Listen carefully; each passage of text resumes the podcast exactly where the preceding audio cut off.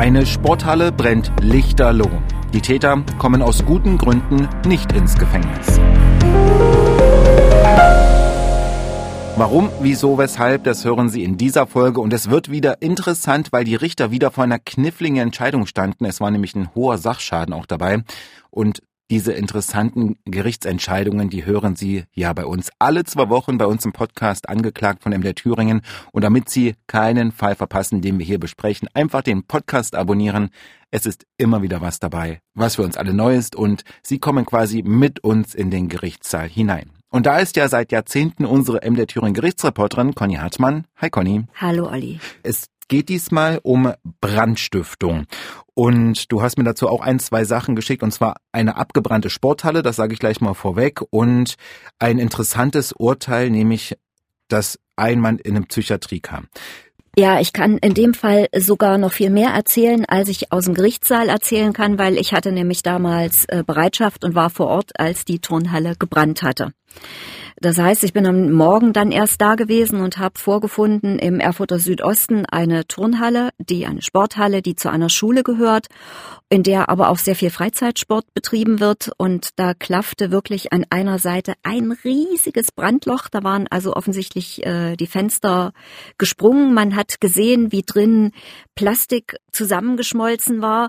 Und man konnte sich so ungefähr vorstellen, dass in dieser Halle wirklich nichts mehr ganz war. Wir haben von verschiedenen Seiten äh, sind wir daran. Wir dürfen da nicht rein, schon mal aus Einsturzgefahr und haben dann eben gesehen, dass wirklich jedes Loch, was da drin war, da war schwarzer Ruß rausgekommen und da war schon klar, der Schaden ist hoch und die Polizei hat damals auch gleich mitgeteilt, 250.000 Euro Schaden voraussichtlich oder vorläufig. Und sie hat auch noch mitgeteilt, dass sie in Tatortnähe, das war im Juli 2020, dass sie in Tatortnähe zwei junge Männer aufgegriffen hat. Zwei Verdächtige hieß es damals schon. Kann man sich das so vorstellen, dass die Turnhalle, die Sporthalle genau neben der Schule war? Oder ist das so, wie man es auch manchmal sieht, dass die Sporthalle ganz woanders ist? Wie war ein Stückchen weg. Die ist ein Stückchen weg. Da ist der Pausenhof dazwischen. Ich glaube noch ein Stückchen grün. Sie war weit weg, aber daneben waren Wohngebäude dann wiederum. Also äh, die waren wirklich ziemlich nah an dieser Turnhalle drin. Also hätte schon sein können, dass da noch andere ähm, Gebäude mit. Auf jeden Fall, mhm. auf jeden Fall. Ich will noch mal ganz kurz darauf zurückkommen, wenn man sagt, okay, du warst jetzt ja auch wirklich dann dabei, ähm, bist da hingefahren, ähm, heißt ja auch, man sieht dann ja, wie, wie so eine Turnhalle abfackelt.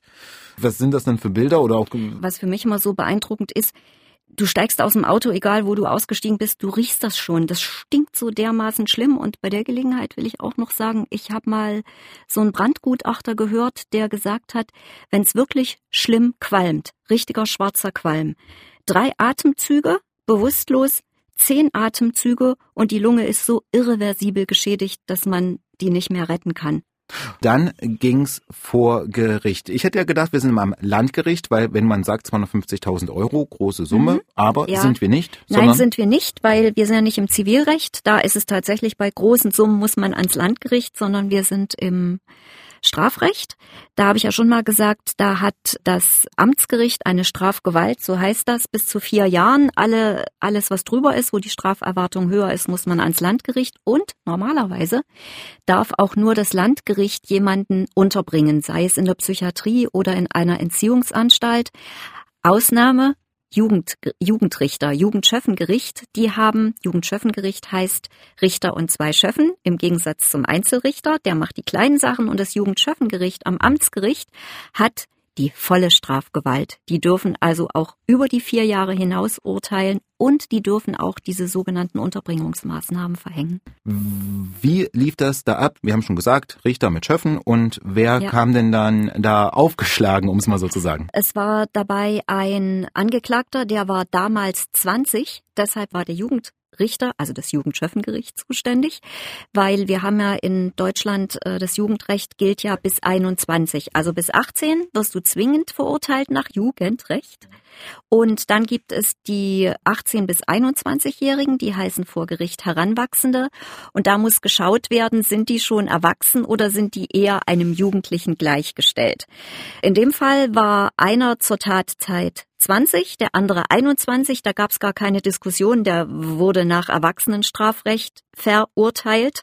Und so, also wenn wir neun Angeklagte haben und einer davon ist Jugendlicher oder Heranwachsender, dann ist zwingend das Jugendgericht zuständig. Hat man wirklich ganz oft, dass man acht Erwachsene und einen Jugendlichen hat und dann ist die Jugendkammer oder das Jugendschöffengericht zuständig. Und also das, das sind dann nicht viele verschiedene einzelne nein, Prozesse? Nein, wenn die zusammen, wenn die, also wenn es, äh, wenn es Sinn macht, die zusammen anzuklagen bei einer Tat, in dem Fall ist das ja eine Tat gewesen, dann muss immer das Jugendgericht, äh, muss immer Anklage zum Jugendgericht erhoben werden, weil sozusagen der Jugendliche dann der Bestimmer ist, an welches Gericht es geht.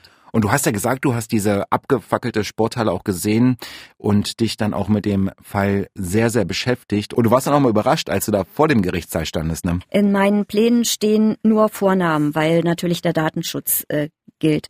Und ich hatte den Vornamen gelesen und habe gedacht, ui, was macht denn der schon wieder vor Gericht? Den kenne ich doch, der hat doch schon, der sitzt doch eigentlich fünfeinhalb Jahre wegen achtfacher Brandstiftung, weil es stand auch wieder Straftatbestand Brandstiftung drin.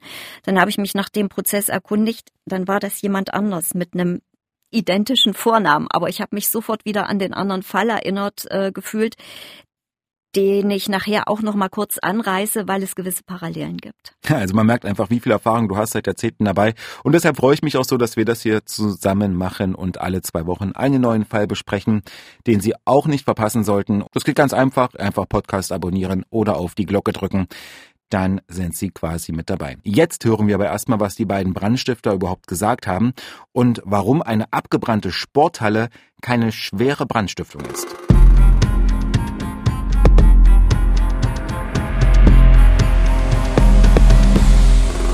Nur in Anführungszeichen Brandstiftung, schwere Brandstiftung ist es immer, wenn Personen in Gefahr gebracht werden. Dann ist es schwere Brandstiftung. In dem Fall war es Brandstiftung. Die Turnhalle war leer und bei dem Jüngeren, der also zur Tatzeit 20 war, ist noch dazugekommen, Körperverletzung und Sachbeschädigung. Körperverletzung, weil er sozusagen den nächsten Freund seiner ehemaligen Freundin derb angegangen hatte und Sachbeschädigung, weil er äh, in seiner Wut irgendeine Scheune besprüht hatte. Ach so, das, das kam so noch dazu. Das hatte nichts mit diesem Fall zu tun, aber das ist gleich mit verhandelt worden. Und dieser Jugendliche, der kam in Handschellen, der saß bis zur Verhandlung und auch während der mehrtägigen Verhandlung in der Jugendstrafanstalt haben die denn erstmal ähm, die Schuld eingestanden? Ja, also das kann ich so sagen. Beide waren geständig, beide waren im Übrigen mit Anwalt da. Anwalt und Anwältin. Und dann sitzen immer noch die zwei Wachtmeister da, die den aus der Untersuchungshaft begleiten. Die bleiben während der gesamten Verhandlungsdauer mit im Saal. Und der hat, äh, der hat alles gestanden. Also beide haben alles gestanden. Es waren tatsächlich die beiden, die in Tatortnähe festgenommen worden sind, vorläufig festgenommen worden sind, kurz nach der Tat. Das hat sich dann bestätigt. Ich kann mich noch erinnern, dass man denen die Klamotten weggenommen hatte und ihnen andere gegeben hatte, um die halt auf Brand- und Rußspuren zu untersuchen. Das war dann auch ein Treffer und äh, dann sind die Ermittlungen halt sozusagen eingeleitet worden und dann ist es jetzt zur Anklage gekommen. Und in diesem Prozess ging es gleich von vornherein, war ziemlich klar, es war auch ein Gutachter dabei, ging es darum, für den jüngeren Angeklagten Kommt er ins Gefängnis? Wird er bestraft für diese Tat, die er zugegeben hat? Oder kommt er in die Psychiatrie? Ich will auch gleich dazu sagen, er hat, und dieser junge Mann, das war deutlich zu merken, er war furchtbar aufgeregt. Also der hat wirklich Probleme, ruhig zu bleiben in Situationen, in unbekannten Situationen. Und ich will das gleich vorwegnehmen, das ist dann im Urteil auch so gesagt worden. Also erstens mal sind Reifeverzögerungen festgestellt worden. Das ist jetzt wieder so ein komisches Wort, aber das höre ich ganz oft bei Gericht, dass also jemand nicht dem Durchschnitt der 20-Jährigen entspricht, weil er eher auf dem Stand eines 15-, 16-Jährigen ist.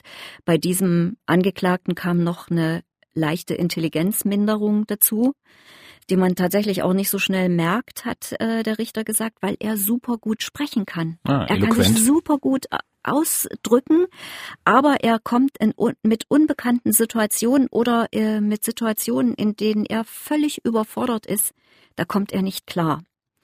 Und das ist jetzt eigentlich ein untypischer Brandstifter im Gegensatz zu dem, also immer, es ist immer mein Erfahrungshorizont. Ja. ja. Das ist ein untypischer Brandstifter, weil deswegen kam da auch noch die Sachbeschädigung und die Körperverletzung dazu. Wenn er sich unsicher fühlt, wenn er mit einer Situation nicht klarkommt, da muss muss er irgendwie was tun, um mit diesem Druck klarzukommen, den er da in sich spürt. So war es auch am Tag vor dem Brand, das hat er so geschildert. Er hat seine Freundin mit seinem Nachfolger getroffen, der noch dazu seine Jacke anhatte. Und äh, oh. ja, das war für ihn so, ähm, so schlimm, das hat ihn so aufgewühlt, so durcheinander gebracht, dass, er letzt, dass es letztendlich dazu geführt hat, dass er diese Turnhalle angezündet hat. Und das ist so das Grundproblem gewesen, das in diesem Prozess beleuchtet wurde und wo ich jetzt mal sagen muss, wo es bis zum Urteil unklar war, Gefängnis oder Psychiatrie. Wurde denn gesagt, warum er das jetzt letztendlich gemacht hat? Ich meine, gut, dass äh, man den, mm. dass man Nee, nee, also dass, je, dass jemand in so einer Situation genau beschreiben kann, was in seinem Kopf vorgeht in dieser Überforderung, das habe ich tatsächlich noch nie erlebt. Mhm. Er hat natürlich selbst vor Gericht auch gesagt, es war totaler Blödsinn, es war totaler Schwachsinn. Vielleicht sollte ich jetzt noch dazu sagen, die Turnhalle gibt's nicht mehr, da ist jetzt eine Wiese, die ist gar nicht wieder aufgebaut. Und das hat der Richter auch äh, im Urteil äh, deutlich gesagt, er hat gesagt, Sie müssen sich mal vorstellen, was Sie da angerichtet haben. Mal abgesehen vom finanziellen Schaden können da ganz viele Kinder keinen Sport mehr machen. Wie gesagt, auch Freizeitsportgruppen können dort nicht mehr rein, weil es die Halle nicht mehr gibt. Und da kennen wir alle die Problematik. Es ist tatsächlich schwierig, Hallenzeiten zu bekommen. Und jetzt gibt's noch eine Halle weniger. Man weiß ja auch nie, wer da gerade in der Nähe ist und äh, welche Gefahr dann die Feuerwehrleute ja, ausgesetzt sind das, und so weiter das, und so das fort. Das auf jeden Fall. Also das auf jeden, das auf jeden Fall. Gab es denn ähm, so die Äußerung, dass er das auch gezielt professionell gemacht hat oder war das so mit einem mit einem Streichholz rein und hm, okay. Es war es war von also sie sind reingegangen in die Halle und haben das angezündet da drin auf jeden Fall. Dass das gleich so ein riesiger Schaden äh, geworden ist, das haben sie auch gesagt, das wollten sie nicht. Aber es ist halt so, das hast du auch nicht mehr, das hast du einfach dann auch nicht mehr im Griff wenn du irgendwo was anzündest. Also da habe ich ganz viele Prozesse schon erlebt, wo die Leute völlig überrascht waren, was dann passiert ist. Aber das würde ich dann im Nachgang vielleicht nochmal sagen. Ich habe ja gesagt, das ist kein typischer Brandstifter, sondern typische Brandstifter sind von dem, was ich erlebe, tatsächlich Leute, die was brennen sehen wollen. Ja, da kommen wir auf jeden Fall später nochmal drauf, aber ich will erstmal nochmal zu der Frage, wie werden die beiden denn überhaupt bestraft? Der Ältere hat neun Monate auf Bewährung bekommen. Tat hm. liegt schon lange zurück. Er arbeitet jetzt und war auch geständig, hat also auch gesagt, war totaler Blödsinn. Der hatte also eine Haftstrafe zur Bewährung bekommen und Auflagen, nämlich er darf seine Arbeit nicht aufgeben und er muss einen, kriegt einen Bewährungshelfer und muss gucken, dass es sein Leben weiterhin so im Griff hat, wie er es jetzt gerade im Griff hat. Mhm. Und bei dem Jüngeren hat der Richter ganz äh, eindringlich, wie ich fand, geschildert, wie sich Richter und Schöffen Gedanken drum gemacht haben, was ist für diesen jungen Mann gut. Weil im Jugendrecht gilt nicht das sogenannte Schuldprinzip, also dass man da mit einer Strafe hantiert und sagt, äh, du musst jetzt bestraft werden, sondern da hat der Erziehungsgedanke Vorrang. Ja. Also wie kann man ihm helfen? Und da waren sich die Richter in dem Fall ganz sicher, dass er es draußen alleine nicht schafft. Dass da so viel im Argen liegt, äh, was an dem er arbeiten muss, dass er dazu unbedingt professioneller Hilfe bedarf und auch einer strukturierten Umgebung, in der er diese Hilfe in Anspruch nehmen kann. Das hatte der Gutachter auch so geschildert, weil dieser junge Mann, wie gesagt, mit Überforderungssituationen überhaupt nicht klarkommt und dann eben dazu neigt, komplett überzureagieren oder seinem, seinem Frust oder seinem, ja, ich sag jetzt mal Frust, das irgendwie rauszulassen. Sei es, dass er auf jemanden losgeht, sei es, dass er Mauern besprüht oder dass er ganz und gar eben was anzündet. Und der Gutachter hat auch gesagt, unbehandelt und ohne diese Hilfe ist dieser Angeklagte gefährlich. Und deshalb haben die Richter gesagt, wir bringen den in der Psychiatrie unter. Und dann hat es noch was gegeben, was ich wirklich ganz selten erlebe. Hat nämlich der Richter gesagt, wenn das Urteil heute rechtskräftig wird, wandle ich diesen Haftbefehl, diesen Untersuchungshaftbefehl, sofort in einen sogenannten Unterbringungsbefehl um. Klingt total juristisch, hat als Konsequenz, der musste nicht mehr zurück in die Haftanstalt, sondern er ist sofort in die Psychiatrie gekommen, noch am selben Tag. Er hatte hm. sich kurz mit seiner Anwältin beraten, dass er dieses Urteil akzeptiert, war nicht das Problem. Das wollte er.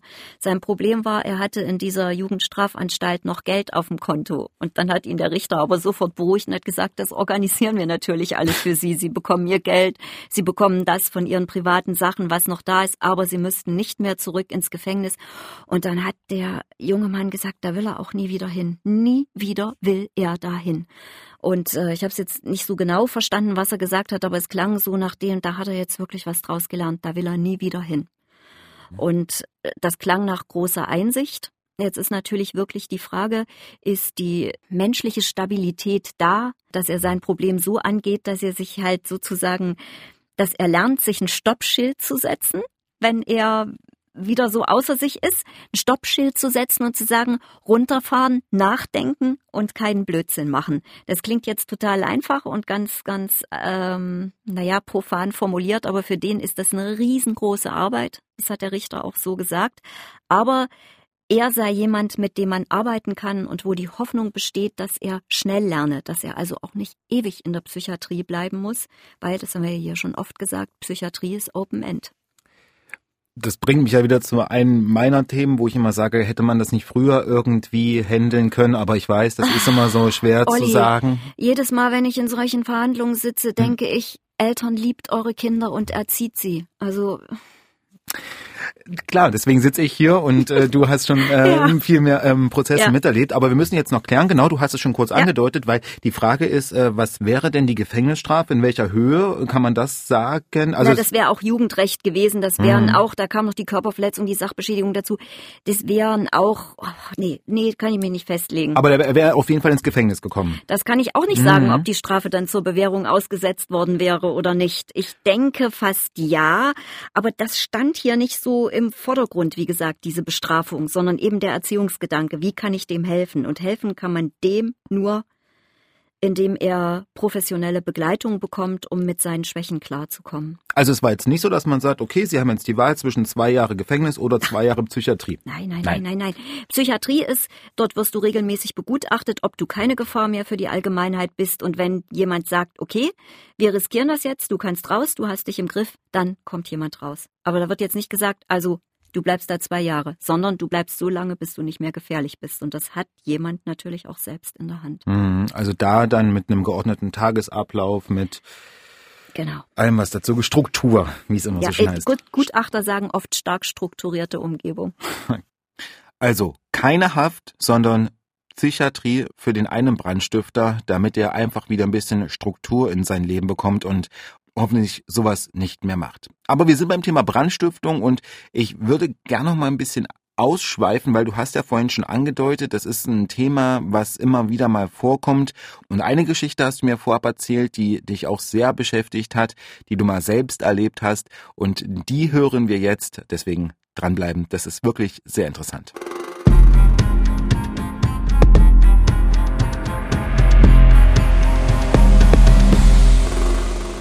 Ich kenne Brandstifter, genau den, der denselben Vornamen hat wie der, über den ich gerade erzählt habe. Der ist vor ein paar Jahren zu fünfeinhalb Jahren verurteilt worden, fünfeinhalb Jahren Haft. Der war allerdings auch schon erwachsen, wegen achtfacher Brandstiftung. Hm. Der hat also immer wieder gezündet. Der hat unter anderem einen LKW in Brand gesetzt. Der hatte Pizzaverpackungen geladen. Ich kann mich an die Bilder noch erinnern, wie dieser LKW lichterloh ausbrannte.